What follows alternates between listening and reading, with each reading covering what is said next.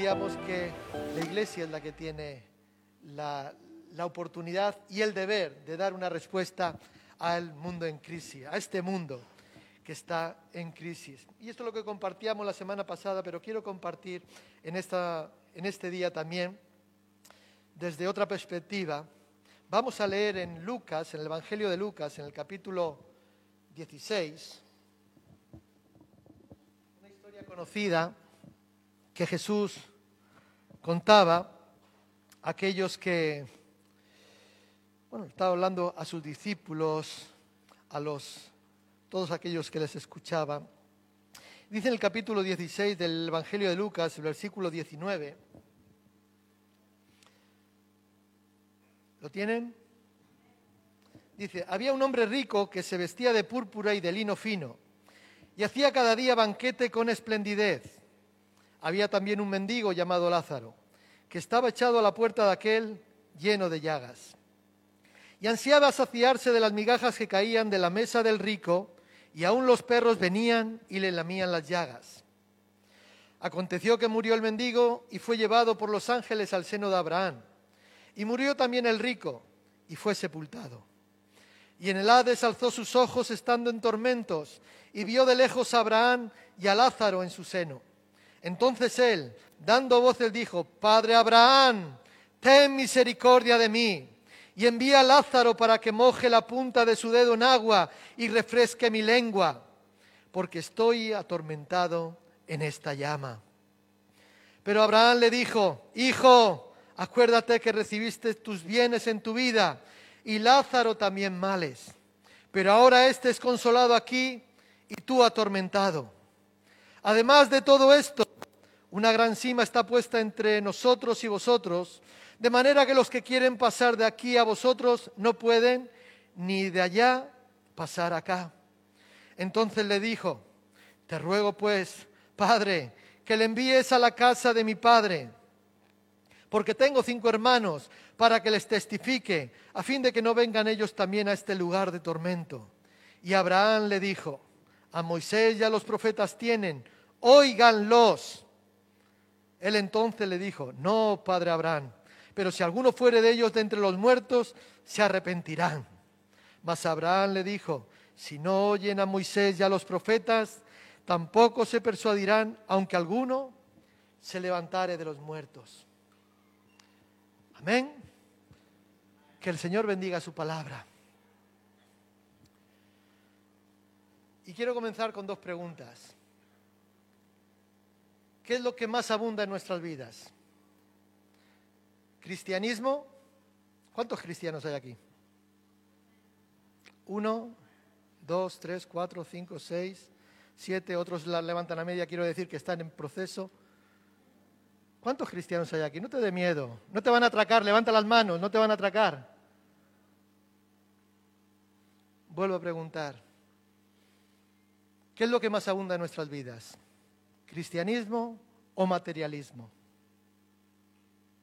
Vivimos en una, en una eh, sociedad consumista, en una, en una sociedad que te dice que si quieres ser mejor persona, si quieres lograr éxito en tu vida, tienes que tener el último iPhone. Esto para los frikis del iPhone. Algunos ya me conocen.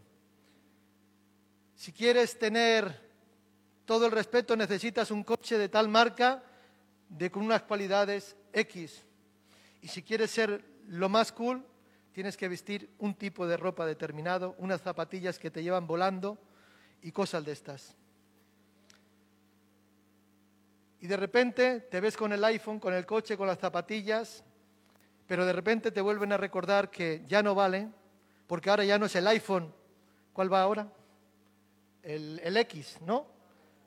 Ya ese ya no. Bueno, fíjate, ya no. Ahora hay otro. Bueno, pues después del X, XY, el iPhone Y.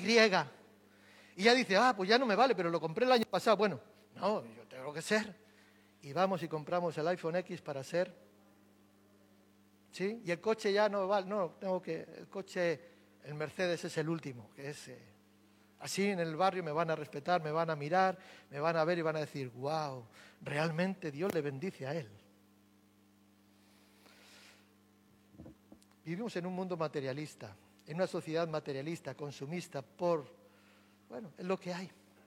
Ahora, nosotros somos la iglesia de Jesucristo. Y muchas veces nuestro corazón, nuestra vida está dividida. Está dividido en dos. Queremos agradar a Dios, pero el mundo es como un imán enorme que nos arrastra y tira de nosotros. Y no digo que tener un iPhone sea malo, no me entiendan mal. Ni tener un coche bueno es malo, no me entiendan mal. Pero ¿qué hay lo que hay en tu corazón? ¿Cristianismo? ¿Qué es lo que más abunda? Bueno, lo voy a decir de otra manera. ¿Cristo o el mundo? ¿Cristo o el mundo? Nuestras vidas, nuestras vidas de alguna manera no reflejan una compasión radical a los pobres. Y si nuestras vidas no lo hacen, si nuestras vidas no reflejan una compasión radical hacia los pobres, o sea, podemos hacernos una pregunta, o existe una buena razón para hacernos una pregunta. ¿En verdad Cristo está en nosotros? ¿En verdad Cristo vive en mí? Estamos hablando de, de ser radicales. Cristo enseñó, Cristo nos enseñó que debemos de dar pan al que no tiene. Aunque sea un extraño, aunque sea alguien que no conocemos. El otro día teníamos una pequeña, bueno, un debate, no, recuerdo la reunión que era, porque tenemos tantas reuniones ahí, y teníamos un pequeño debate acerca de, de, bueno, eh, de los que vienen y vienen a robar y tal. A eso no hay que hacerles bien, porque vienen a robar. Nosotros sí. Y yo le acaba diciendo, digo, nosotros no somos jueces para juzgar a quién tenemos que darle de comer, a quién tenemos que ayudarle, a quién tenemos que... que... Porque Cristo dijo, porque tuve hambre y me diste de comer. ¿Quién es uno de mis pequeños? Los que le han aceptado, los que nos caen bien a nosotros, los que nos parecen aceptables a, nuestra, a nuestro nivel, a nuestro, a nuestro concepto de lo que es bueno, de lo que es malo. Porque Él dijo, cuando a uno de estos pequeños se lo hiciste, a mí me lo hiciste. No nos toca a nosotros juzgar o entender. Nosotros tenemos que hacer y actuar. Y esto tiene que ser de alguna manera, tiene que mostrar un reflejo radical de compasión por los necesitados, por los pobres. Porque si no tenemos que preguntarnos, vuelvo a repetir, ¿está realmente Cristo entre nosotros? ¿Está realmente Cristo en mi vida? Posiblemente cuando terminemos podamos respondernos a esta pregunta, o espero que, te que puedas responderte a esta pregunta, en base al texto que acabamos de, de leer. ¿Con quién me identifico más en esta historia? ¿Con el rico o con Lázaro? ¿Con el rico o con Lázaro? Hermanos, tenemos de todo. Tenemos dónde dormir, a Dios gracias aunque en ocasiones hemos tenido que dormir en la calle. Tenemos que comer, a Dios gracias, aunque en ocasiones no hemos tenido para comer. Tenemos para vestir, a Dios gracias, pero en ocasiones no hemos tenido para vestir. Tenemos lo básico y necesario. Quizás nos gustaría tener o te gustaría tener más, pero tenemos lo básico y necesario. Tenemos un techo, tenemos un lugar, es más, tenemos un lugar donde, donde poder vivir, donde poder estar. Es más, tenemos hasta medio de transporte, tenemos, aunque sea público, fíjate, luego tiene una buena red de, transporte público. Gloria al Señor. Por lo tanto, nos encontramos en uno de los niveles eh, de, bueno, lo que denominan el primer mundo, ¿no? El primer mundo. O sea, estamos en el 15, el 20% de aquellos que tienen cubridas todas sus necesidades más o menos, mejor o peor, pero tienen cubiertas todas las necesidades. Yo me propongo en esta mañana hacer un contraste entre dos personas, entre el rico y entre Lázaro, para ver cuál de ellos, con cuál de ellos nos identificamos más y para que podamos entender y para que podamos entender que la necesidad de un mundo sin Cristo tiene que ser suplida, tiene que ser eh, suplida por la Iglesia de Jesucristo. Amén.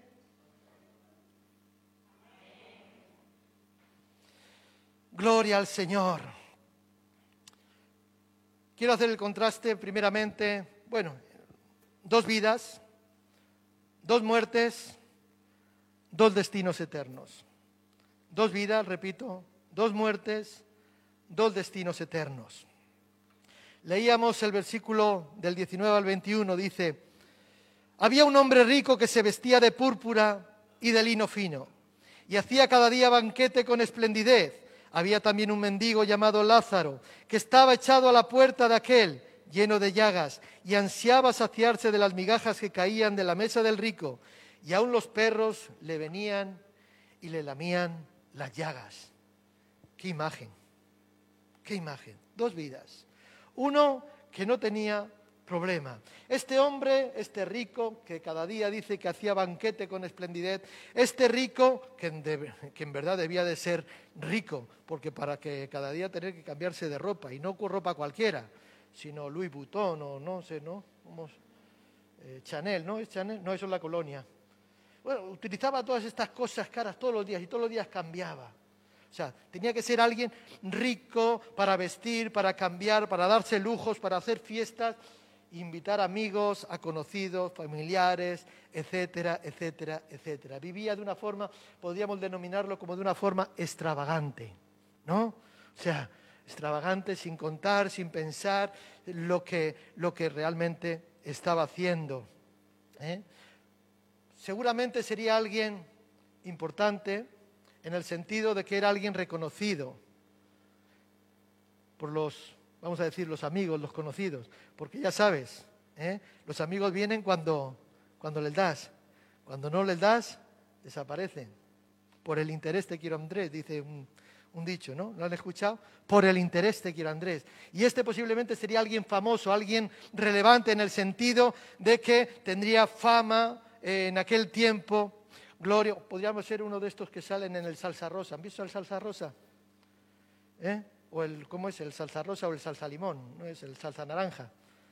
Que ahí salen los famosillos y tal, y que, ¿no? Algunos me dicen que sí. Eh. Podría ser uno de estos, un derrochador, un vividor, ¿verdad?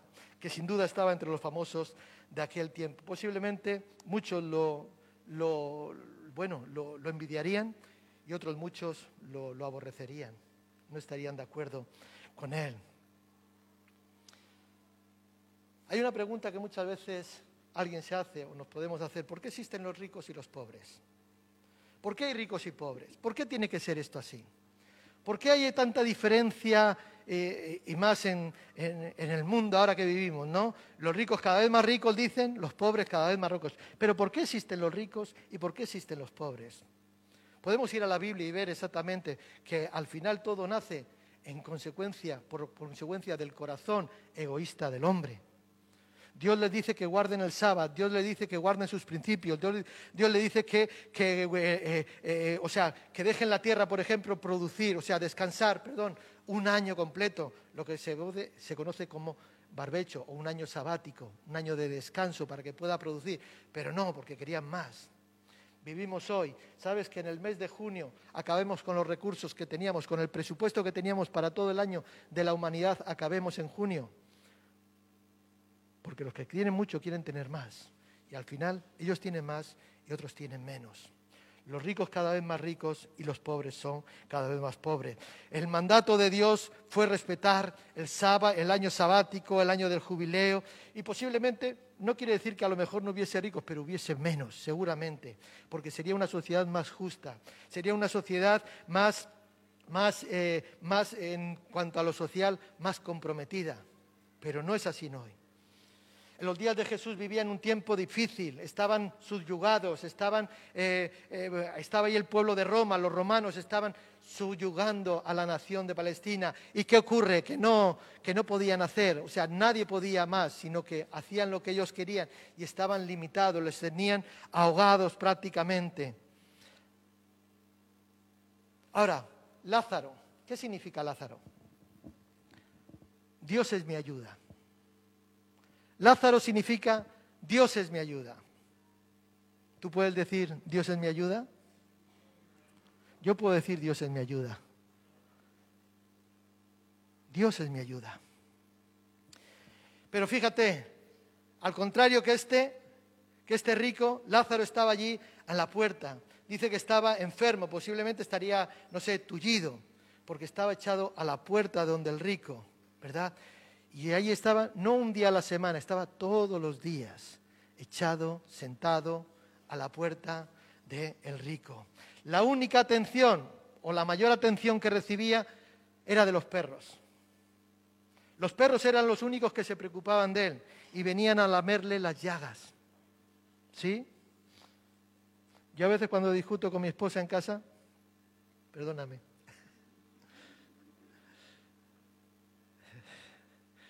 la perra viene conmigo. Tengo una perrita, antes teníamos otro, y viene conmigo. Qué chiste más malo. La única atención que recibía era la de los perros. Quizás, me imagino, pues cuando todos los días, cuando hacía fiesta, empezaban las 8 de la tarde, ahí hasta las 4, las 5 de la mañana, etcétera, etcétera. Y los que iban llegando, pues se darían cuenta, ¿no? Eh, lo veían ahí todos los días, sentado, tirado, a Lázaro en la puerta de este hombre, y, y quizás por querer acallar su conciencia, pues le echaban algunas algunas moneditas, ¿no? recordando algunos pasajes del Antiguo Testamento que hablaban acerca de, la responsabilidad de ayudar a los necesitados, la ayuda social, que la Biblia nos habla y, nos exige. El otro día estudiamos en el libro del Éxodo la importancia. Si hay algo que Dios condena es la falta de ayuda social, el no ocuparse del extranjero, el no ocuparse de la viuda, el no ocuparse del huérfano, aún de los animales. Fíjate lo que decía o sea, Dios lo condena, Dios lo aborrece. Y quizás por acallar su conciencia, pues me imagino que le echarían ahí algunas, algunas monedas, ¿no? Espero que nosotros no hagamos eso, para callar nuestras conciencias cuando damos, para sentirnos bien, para sentirnos, bueno, ¿eh? justificados y decir, no estoy haciendo nada. Posiblemente podría ser esto, dar por compromiso. Ahora, el rico está claro que no tenía ningún concepto de, de lo que es lo que nosotros entendemos por mayordomía, de controlar, de dónde gestiono, cómo gestiono lo que tengo, ¿verdad? No tenía ningún concepto acerca de, la, de lo que es la mayordomía. Él podía ver, le podía haber dado ayuda a Lázaro, pero lo ignoró. Le podía haber dado. Si alguien tenía recursos, era él. El más, estaba todos los días a la puerta de su casa. Simplemente él siguió disfrutando de su reconocimiento, de su fama, de sus amigos, de su riqueza, de la vida que él era muy confortable, muy placentera. Y una vida que hacia él o que para él le hacía sentirse seguro. Él creía que con permitir que Lázaro estuviese a la puerta y que quizás sus amigos, sus mm, eh, invitados le diesen algunas monedas o quizás algo que sacaban los criados para tirar a la basura, ¿no sabes? Es triste ver cuando veo personas, mm, personas, abuelos por el barrio mirando los contenedores. Cuando salen del supermercado, no voy a dar nombres para que no hacerles publicidad, pero cuando sale del supermercado y bajan con, tiran los repuestos, lo que, lo que sobra, lo que está a punto de caducar. Yo he comido por años yogures caducados, no había otra cosa, comíamos yogures caducados. Y veo que van a los contenedores y se meten a coger algo que comer. Eso cuando es el supermercado, porque otras veces no hay, no hay supermercado que tire, pero ahí están buscando. Eso es triste, eso es demoledor. Y, el rico podía haber hecho algo con, con Lázaro, ¿verdad? Pero solamente parece que se limitó a que estuviera ahí sentado en la puerta de su casa, que de vez en cuando alguien le diese algo de comida, y eso ya cumplía, o parece que cumplía. Y así transcurrieron la vida de ellos dos, el rico con mucha abundancia y con mucho derroche y una vida muy llena de, de egoísmo, ¿verdad? Y la del pobre, una vida llena de miseria una vida llena de miseria. Un contraste demoledor. Lázaro se pudiera preguntar, ¿para qué me pusieron a mí este nombre? Lázaro, Dios es mi ayuda. Eso es lo que significa su nombre. Cada vez que alguien le llamaba, Dios es mi ayuda, ven para aquí. Dios es mi ayuda, ven para aquí. ¿Dónde estuvo la ayuda de Lázaro, de Dios para Lázaro en la tierra? ¿Dónde estuvo la ayuda de Dios? Él se lo podía preguntar. ¿Dónde estuvo tu ayuda, Dios? Porque fíjate, cómo vivo, cómo estoy. ¿Así es como Dios me ayuda? ¿Así es como Dios nos ayuda? ¿Cuántas veces nos preguntamos? Aún entre nosotros, los cristianos. Si el incrédulo habla así, lo puedo llegar a entender, pero el creyente, pero se, se suele dar. Existen muchas preguntas que hoy no tenemos respuesta, iglesia. Existen muchas preguntas que hoy no tenemos respuestas, o por lo menos yo como hombre no tengo respuesta. Como ser humano no tengo respuesta, pero estoy seguro de que Dios sí las tiene. Estoy seguro de que Dios sí las tiene. Gloria al Señor. Hay muchas cosas que yo ahora desconozco, pero Él las conoce todas. Porque no nos toca a nosotros conocer todas las cosas, Él las conoce todas. Nosotros hemos creído en Él, nosotros hemos depositado nuestra fe en Él. Sabemos que si Él ha prometido, Él va a hacer. No a diferencia de nosotros, que a veces prometemos y luego no cumplimos. Él sí cumple. Y esta es la pregunta de los tiempos. ¿Por qué sufren los malos? No, esa no es. ¿Por qué sufren los justos? Porque si sufren los malos, bueno, tienen la paga de su castigo. Pero ¿y los justos? ¿Y los buenos? Y aquellos que normalmente no han roto un plato, vamos a decir, un plato en su vida, no han sacado un ápice del pie de su lugar, se han mantenido tratando de vivir una vida en integridad, tratando de agradar a Dios, tratando de hacer las cosas, bueno, bien. ¿Por qué sufren los justos? ¿Por qué? Quizás no le encuentre respuesta mientras vivas, como yo a veces no lo entiendo. Parece que a los malos les va cada vez mejor. Y dice, Señor, ¿cómo puede ser eso? Bueno, lean la Biblia, que también habla de ello, los salmos concretamente. Pero algo sí te puedo decir, iglesia. Llegará un momento, llegará un día que Dios nos va a dar todas las respuestas. Todas las respuestas que en nuestra vida terrenal no tuvimos, que nos hicimos, Dios nos las va a dar. Le escuchaba a un hermano, pastor Johnny Mella, eh, el coordinador de la fraternidad, y hace un tiempo atrás eh, su familia, su hijo, su nuera, perdió un bebé con, seis meses de gestación, seis, ocho meses, ocho meses creo que eran de gestación, perdió, el niño quedó muerto, dejó de respirar y murió en el vientre de la, madre. Y yo recuerdo hablando con el pastor Johnny, él decía, bueno, acababa así la conversación, dice, tengo muchas preguntas para hacerle a Dios cuando, cuando vaya allí. Yo no sé si tú tienes preguntas, yo tengo preguntas porque hay cosas que no acabo de entender, pero sé que las recibiré porque Dios tiene lo mejor para mí. Dios conoce todas las cosas. Y lo que yo no entiendo ahora, como le dije a Pedro, lo entenderá después. Gloria al Señor. Ahora, veamos qué pasó con estos dos personajes. Versículo, dice el 20, ¿no? Aconteció que... Sí, 20. No. Aconteció que murió el mendigo, versículo 22, perdón. Aconteció que murió el mendigo y fue llevado por los ángeles al seno de Abraham y murió también el rico y fue sepultado. Algunos se creen que no, que esto no va a acabar, que van hasta aquí, sécula seculorum, para siempre jamás, como Peter Pan, en la tierra de siempre jamás. Eso va a ser que no. Al final, todos moriremos. Todos moriremos. Dice Proverbios 22, 2, dice, el rico y el pobre se encuentran. Ambos los hizo el Señor, los hizo Jehová. Hay una frase de Lewis, perdón, de John Donne, dijo, la muerte es el gran nivelador. Jersey es albañil, sabe lo que es nivelar, ¿no? Poner a ras, todo igual, todo se iguala. Cuando está a nivel, cuando está el suelo nivelado, todo igual. Nadie queda por encima, nadie, es mejor. Nadie. ¿Te imaginas la baldosa? No, no, que tú no eres mejor que esta porque tú estás igual. La muerte es el gran nivelador. La muerte nos pone a todos en igual de condición. Quizás el nacimiento podríamos decir, podríamos pensar que, no, ¿verdad? Por las circunstancias. Pero al final la muerte nos pone a todos en la misma condición, al mismo nivel. Y esto es lo que ocurrió con el, con, con el mendigo que murió. Dice que fue llevado por los ángeles al seno de Abraham. Pero el rico también murió. Y fue llevado, perdón, y fue sepultado. El rico murió a pesar de su riqueza.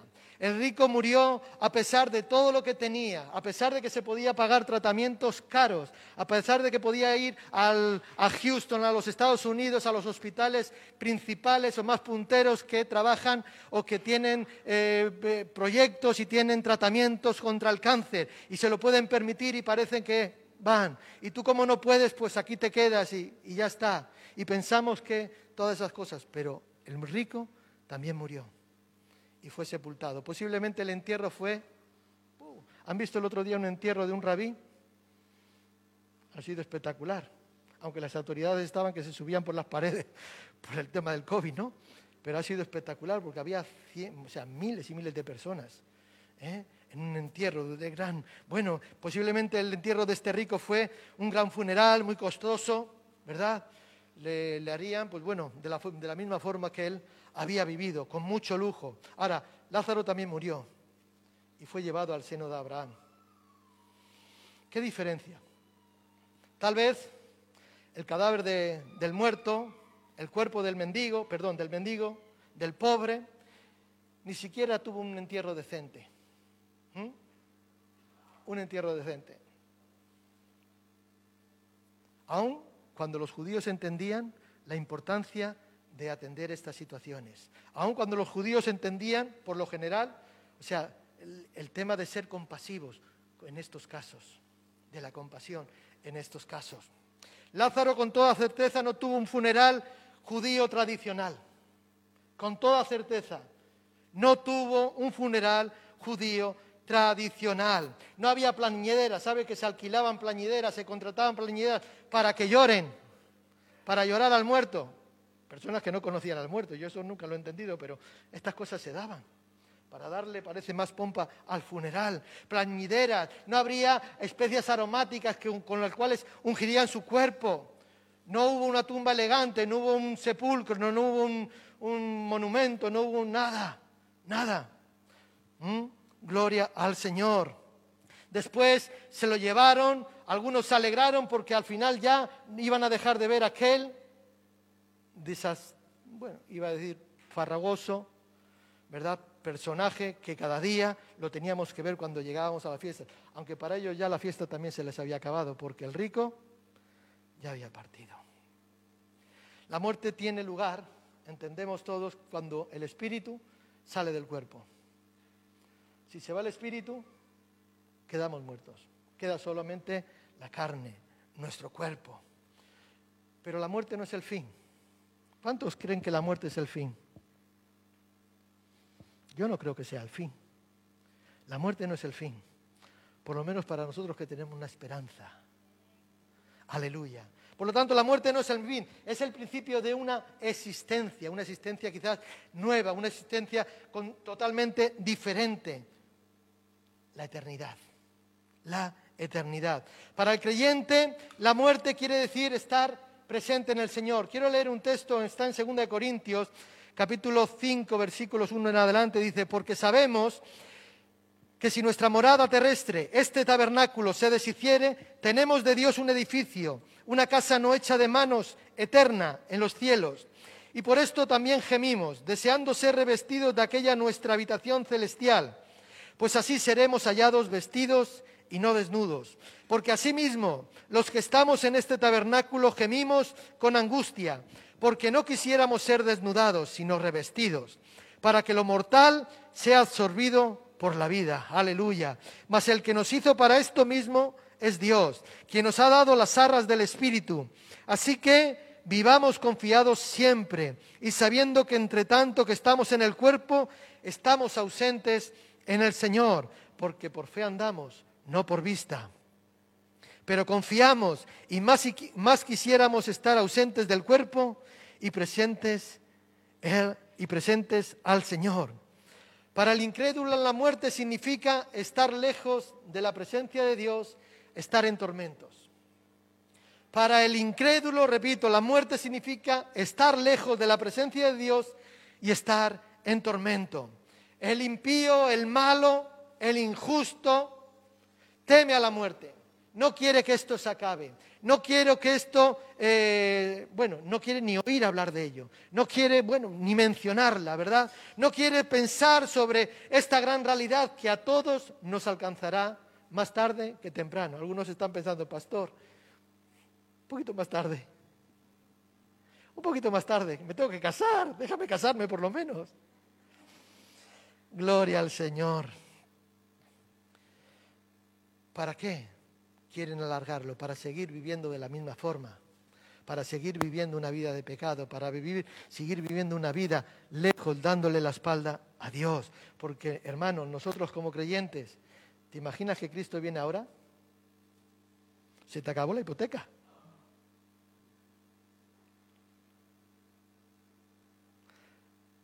Se te acabó la hipoteca. Al nieto ya no lo vas a poder llevar al parque. Eso a algunos les preocupará, porque claro, están con el nieto o con la nieta. Pero fíjate, ya se acabó, ya estaremos con el Señor. Ya estaremos con el Señor. Por lo tanto, esa es nuestra esperanza, nuestra garantía, nuestra seguridad de que un día estaremos con Por lo tanto, no tratemos de alargar esto más. O no queramos alargarlo en el sentido de vivir, comamos y bebamos, que mañana moriremos, como decían algunos. No se trata de eso. Si vivimos, para el Señor vivimos. Y si morimos, para el Señor morimos. Sea que vivamos o que moramos, del Señor somos. Amén. Gloria al Señor. Pero la muerte, el real, existe y nos llegará a todos. Ahora, la gran pregunta, ¿qué pasará después de que yo me muera? Porque esa ¿Te lo has preguntado alguna vez? ¿Cuántos han hecho esa pregunta? Yo me la he preguntado. ¿Qué pasará cuando yo muera? ¿Qué pasará después? ¿A dónde iremos? ¿Nos quedaremos en el limbo?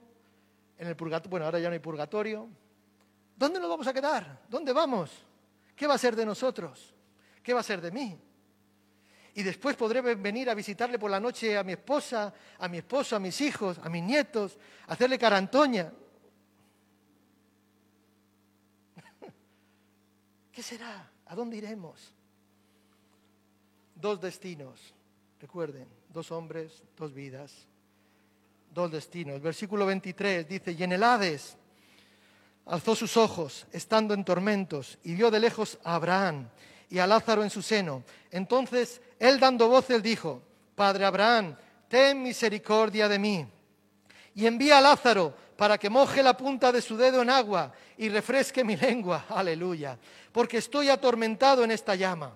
Pero Abraham le dijo, Hijo, acuérdate de que recibiste tus bienes en tu vida y Lázaro también males. Pero ahora estés consolado aquí y tú atormentado. Además de todo esto, una gran cima está puesta entre nosotros y vosotros, de manera que los que quieren pasar de aquí a vosotros no pueden ni de allá pasar acá. Entonces le dijo, te ruego pues, Padre, que le envíes a la casa de mi Padre, para, porque tengo cinco hermanos, para que les testifique, a fin de que ellos también, o sea, no vengan también a este lugar de tormento. Y Abraham le dijo, a Moisés y a los profetas tienen. A Moisés y a los profetas tienen, oiganlos. Entonces se le dijo, no, padre Abraham, Aleluya. No, Padre Abraham, pero si alguno fuere de ellos entre los muertos, se arrepentirán. Mas si alguno fuere de ellos entre los muertos, estoy convencido de que se convierte. Se arrepentirán. Mas Abraham le dijo, si no oyen a Moisés y a los profetas, tampoco se persuadirán, aunque alguno se levantare de entre los muertos. Esta es la gran realidad. Esta es la gran realidad.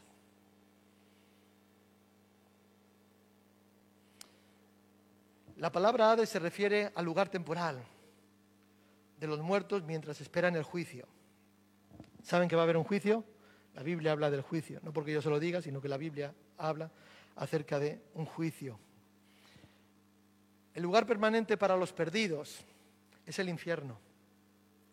El lago de fuego que dice en Apocalipsis, que quiero leer, en Apocalipsis 20, versículo 10 dice, el diablo que los engañaba fue lanzado en el lago de fuego, perdón, y azufre, donde estaba la bestia y el falso profeta. Y serán atormentados día y noche por los siglos de los siglos.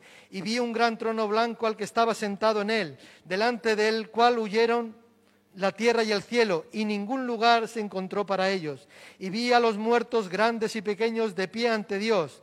Y los libros fueron abiertos, y otro libro fue abierto, el cual es el libro de la vida. Y fueron juzgados los muertos por las cosas que estaban escritas en los libros, según sus obras. Y el mar entregó los muertos que había en él y la muerte y el Hades entregaron los muertos que había en ellos, y fueron juzgados cada uno según sus obras, y la muerte y el Hades fueron lanzados al fuego, al lago de fuego. Esta es la segunda, la muerte segunda, y el que no se halló inscrito en el libro de la vida fue lanzado al lago de fuego. Un día la muerte entregará los cadáveres, y el Hades entregará las almas, y los perdidos compadecerán delante del tribunal de Cristo para juicio. Ahora, una cosa eh, importante que debemos yo creo que, entender, o, por lo menos pensar, meditar en ello, es en el, en el destino eterno de cada uno.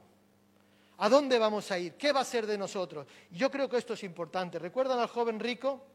Cuando se acerca a Jesús, ¿cuál es la pregunta? Maestro bueno, ¿qué haré para heredar la vida eterna? Maestro bueno, ¿qué haré para heredar la vida eterna? Palabra, o sea, palabras, una pregunta trascendental. Todo lo que tiene que ver con la vida. Dice Eclesiastés, fíjate, me estoy acordando, dice Eclesiastés, mejor es estar en la casa del luto que en la de la fiesta. ¿Quién quiere ir de funeral? ¿Quién quiere ir de fiesta? a celebrar el baby shower, el cumpleaños, la Navidad, ¿eh? Yo quiero, ¿sí? Pero ¿por qué decía eso Eclesiastés? Porque cuando vas a un funeral, las únicas preguntas que nos hacemos, Jersey, no somos nada. Hoy estamos aquí, mañana no estamos. ¿Qué va a ser de nosotros? Ahí con el, con el, con el difunto, ¿verdad? Son preguntas que haces, son las conversaciones. Hoy estamos, mañana no estamos, ¿qué va a ser de nosotros? Preguntas realmente que trascienden. Y eso es bueno que meditemos, que pensemos en el destino eterno y tener presente también la realidad de que hay un castigo divino. Lo voy a decir de otra manera, un castigo eterno. Algunos no quieren escuchar hablar de esto, pero también hay que hablar de esto. Gloria al Señor. Lo interesante de esta historia es que en el Hades, fíjate, cuando estaba ahí en espera del juicio, se puso a orar. Cuando estaba en el Hades, el rico empezó a orar. Primero oró por sí mismo. ¿eh? Oró por sus necesidades. Un poquito de agua, por favor. Envía a Lázaro. Que me moja aunque sea. Un poquito. ¿Verdad? Después, eh, o sea, eh, oraba que tuviese misericordia de él y que permitiera a Lázaro de alguna manera confortarle. Una sola gotita de agua, algo. ¿Cómo cambia las tornas? ¿Cómo cambia las tornas? Recuerdo que había una alabanza hace años que cantábamos, coro de Orcasitas, un coro de, de la iglesia de Filadelfia de Madrid, decía, y llorarás y llorarás cuando se acabe y venga a buscarte y tú no partirás. Te darás cuenta que esto no es un cuento, que es la realidad. Te darás cuenta que esto no es un cuento, es la realidad. Bueno, no le voy a dar el tono porque, ¿eh? pero eso es lo que decía la canción y yo te lo comparto en esta, en esta mañana. ¿Cómo cambian las cosas de la vida? El rico era una persona autosuficiente, acostumbrado a que todo el mundo le sirviera. Solamente tenía que decirte y ya tenía cuatro que le dicen, ¿qué necesitas? Y es más, ya posiblemente sabían lo que necesitaba y se lo traían. Esa era su vida. Ahora se conformaba con algo tan sencillo como una gota de agua, como que alguien mojase sus labios con una gotita de agua. La idea del tormento en este pasaje, o sea, está de alguna manera representada, o sea, cuatro veces. Y nos habla de dolor, pero un dolor no un dolor fingido, no un dolor, eh, no, no, un dolor literal. Dolor literal. El Hades es la cárcel temporal, el infierno es la prisión permanente y eterna y el sufrimiento en ambos es real. Y el sufrimiento en ambos es real. Mucha gente se pregunta, ¿cómo puede ser que un Dios, un Dios bueno, un Dios que es justo, un Dios que es misericordioso, aún pueda pensar o pueda creer que, que Dios permite que exista un lugar como el infierno, ¿verdad? y mucho, y mucho menos permitir que la gente vaya allí. Te tengo que decir algo, iglesia. El infierno no fue creado para ningún hombre. El infierno fue creado para el diablo y para sus seguidores. ¿Sí? Existe un cielo, existe un infierno. ¿Cómo queremos vivir? ¿Dónde queremos pasar el resto de nuestra eternidad? Recuerden el rico, recuerden a Lázaro. Al hacer esta pregunta, estos que preguntan si Dios es bueno, si Dios es justo, ¿cómo va a ser capaz de, tener un lugar, de crear un lugar como el infierno para que las personas vayan ahí? Estas personas que preguntan esto, realmente lo único que están haciendo es mostrando su incredulidad. Realmente lo que están mostrando es que, que no comprenden, no entienden el amor de Dios, no entienden el amor de Dios ni, ni lo malo, ni lo malo, lo perverso del pecado. No lo entienden piensan que podemos vivir como queramos y después que nos sigan recibiendo como vivimos. Hay otra frase que se escucha en los funerales. Es que era tan bueno. El día del funeral todos son buenos. ¿Sí? Cuenta que había un pastor allá en los Estados Unidos y, y bueno, un mafioso le mataron al hermano. Y este mafioso fue donde el pastor para que hiciese el funeral. Y le hizo el, funeral. Y el mafioso le dijo, diga algo bueno de él. ¿Y qué voy a decir? Si era un... de aquellos que, que mejor no verle, ¿no? Dice, pero ¿cómo voy a hablar de él si es mentira? Si este era bueno, este las que liaba. No, no, tienes que decir algo. Y ya sabes que si no hacías caso al mafioso, el siguiente en la caja eres tú. Y así que estaba en el funeral y, y ya el pastor está dando ahí, bueno, está llevando adelante el, el, funeral, empieza a compartir, empieza a hablar. Y dice, dice, bueno, fulanito de tal, dice, era una persona mala. Era una persona, bueno, de lo peor que te puedes encontrar. Pero comparado con ese, señalándole a su hermano, dice, este era un santo. Y así libro. Este era un santo. Y así lo libro. El día del funeral somos todos muy buenos, pero la realidad es que no podemos vivir de cualquier manera, no podemos vivir dándole la espalda a Dios y luego esperar irnos a la gloria bendita con el Señor. Es hoy cuando tenemos que sacar el boleto, el tique. ¿eh? La bari, ¿llevas la bari para el cielo? Pues la bari para el cielo. El amor de Dios es un santo, no es un sentimiento, porque Dios es un Dios santo. El pecado es rebelión contra Dios, contra un Dios que, vuelvo a repetir, es santo y es un Dios que es amor. Dios no envía a la gente al infierno. Dios no envía a la gente al infierno. Si alguien llega al infierno es por sus propios medios. Si alguien llega al infierno es por su propia voluntad. Si alguien llega al infierno es porque no ha hecho oídos al consejo.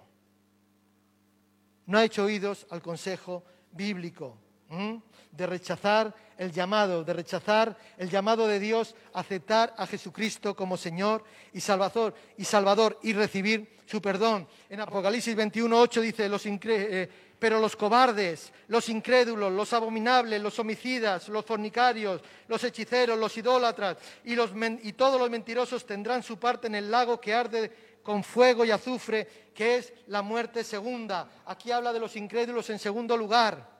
Aquellos que van a estar donde? Dice, en el lago de fuego. Abraham le dio dos razones por qué Lázaro no podía llevar agua a, o sea, a, a este rico. ¿Por qué? ¿Eh? le dio dos razones. Hay una cima, hay un, espacio, no podemos cruzar de aquí para allá. Él ahora está allí y nosotros estamos y tú estás en el otro lugar. Vemos que el rico había vivido, todo, o sea, para los bienes, había vivido para los bienes de la tierra y había disfrutado de todos los bienes, de los abundantes beneficios, vuelvo a repetir, temporales. Había recibido su recompensa. Muchos quieren recibir su recompensa aquí. ¿Cuántos han recibido su recompensa? ¿Cuántos han recibido alguna bendición de Dios? Estemos contentos con lo que Dios nos da. Pero muchos quieren recibir su recompensa. Y él ya había recibido la recompensa, el rico. Había determinado su propio destino al dejar a Dios aparte de su vida. Fuera, en la ecuación de mi vida, tú no entras, Dios. Tú entras pues para los domingos, tú entras para otras situaciones, pero para nada más. Le había dado la espalda, la había dejado fuera. Y ahora estaba en el lugar, o sea, que no podía cambiar. Estaba en el lugar que ni su carácter ni su destino lo podrían cambiar. Lázaro no podía dejar su lugar de consuelo para una visita, para ir a visitarle al rico, aunque fuera por un breve momento, por un breve tiempo, por un breve espacio de tiempo. La segunda oración del rico fue por sus hermanos. ¿Cómo les dijo? No, dice, me alegro que mis hermanos también, o sea, ¿cómo le dice? Eh, vete, envíale, que vaya Lázaro, que hable a mis hermanos, para que no vengan aquí a este tormento, que no se encuentren con la mía, ¿no? Eso es lo que les estaba diciendo, de alguna manera. Ahora, ¿por qué esta actitud? ¿Por qué esta actitud del rico? ¿Por qué este carácter del rico? ¿Eh? Quería que Lázaro fuera, quería que Lázaro hablara con sus hermanos. De alguna manera les estaba diciendo, me alegro que mis hermanos también vengan acá. ¿Por qué? ¿Por qué? Bueno, porque estaban en la misma situación. Se van a ver conmigo. Si no hacen nada, se van a ver conmigo.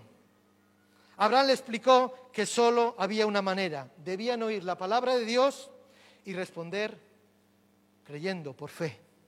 No hay otra forma. Las cosas de Dios se aceptan y se toman por la fe. Las cosas de Dios, repito, se aceptan y se toman por la fe. Durante la vida del rico Dios le había dado, o sea, eh, le había dado oportunidades, le había hablado de diferentes formas, de diferentes maneras. Dios le permitió que tuviese riquezas, que tuviese posesiones, ¿verdad? Sin embargo, no se arrepintió de eso, ni se arrepintió. Él vivió de tal manera, no se arrepintió, no hubo una transformación en su corazón. Dice en Romanos capítulo 2, Versículo 4, o menospreciáis la riqueza de su benignidad, paciencia, longanimidad, ignorando que su benignidad te guía al arrepentimiento, pero por tu dureza y por tu corazón no arrepentido, atesoras para ti mismo ira para el día de la ira y de la revelación del justo juicio de Dios. Lázaro la había testificado cada día en su puerta. El Antiguo Testamento la ley, la Torá, la había testificado cada día. Los cuales, los escritos del Antiguo Testamento eran conocidos por todos los judíos. Todos los judíos, todos los hebreos conocían las escrituras, sin excepción. Pero su corazón siguió incrédulo. Cada día le veía a Lázaro. Cada día le veía. ¿Recuerdan a, a la viuda que fue donde el juez, que denomina la Biblia el juez injusto? Que cada día iba a darle, ¿eh? a llamar a su puerta, hazme justicia. Bueno, como me es pesada, pues no, voy a hacer lo que tengo que hacer. Se hará como una, como una atención. Lázaro en la puerta del rico era una llamada de atención a cumplir lo que la palabra de Dios dice, aceptar el llamado divino, de tener misericordia de los que no tienen, de suplir las necesidades de aquellos que están en, en, en escasez, más cuando tú puedes hacerlo más cuando nosotros podemos hacerlo. Su corazón seguía incrédulo. El hecho de que Lázaro hubiese muerto primero, por lo menos en la historia cuenta que muere primero, debía de, servirle de, de alerta, debía de servirle para que entendiera que él también moriría algún día. Esa es la realidad, que él moriría algún día y que a lo mejor su corazón pudiese haber sido conmovido. Pero el rico en el tormento del Hades no cambió en nada su corazón. En la espera del juicio no cambió en nada su corazón. Siguió pensando de igual manera. Siguió pensando que tenía derecho y acceso a un lugar privilegiado como lo tuvo en vida, que es el seno de Abraham, el cielo. siguió pensando. El Hades y el infierno no son hospitales para los enfermos. Repito, el Hades y el infierno no son hospitales para los enfermos, son prisiones para los condenados.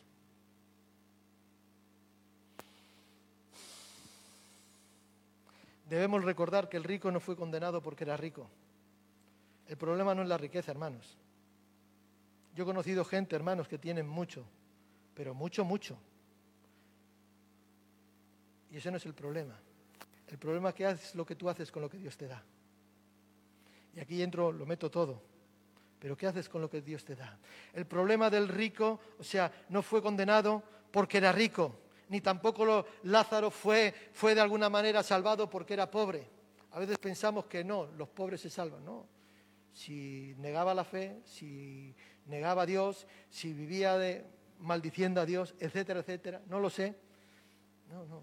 El, pobre no fue salvo porque era pobre, ni el rico fue allí porque era rico.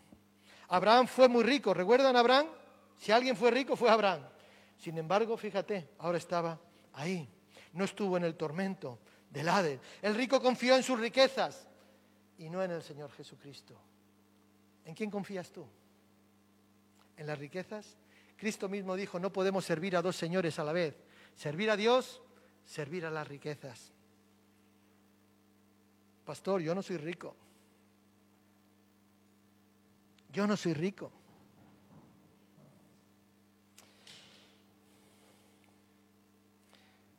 C.S. Lewis escribe una de las frases que, que él dejó. El camino más seguro al infierno es gradual, una bajada suave, llana, sin vueltas eh, muy tortuosas, súbitas, sin hitos, marcas, señales, ni señales en el camino. El camino al infierno es un camino placentero, placentero. Jesús hizo una pregunta en Marcos 8:36, porque ¿qué aprovechará al hombre si ganare todo el mundo y perdiere su alma? ¿De qué te vale? Si al final todo se va a quedar aquí, recuerda, todo. Ahora, ¿cómo has gestionado lo que Dios te ha dado? ¿Cómo has gestionado aquello que Dios ha permitido que tú disfrutes? Y si te lo ha dado en abundancia, alégrate, gózate, da gracias a Dios pero ¿cómo lo estás gestionando? ¿Qué aprovechará el hombre si ganare todo el mundo y perdiere su alma? Vamos a ponernos en pie.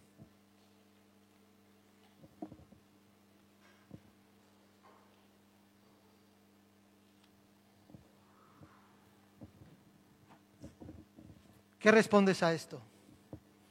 ¿Cuál es tu respuesta? ¿Con quién te identificas? ¿Con el rico? ¿Viviendo? ¿Dándole la espalda a Dios? ¿O con Lázaro?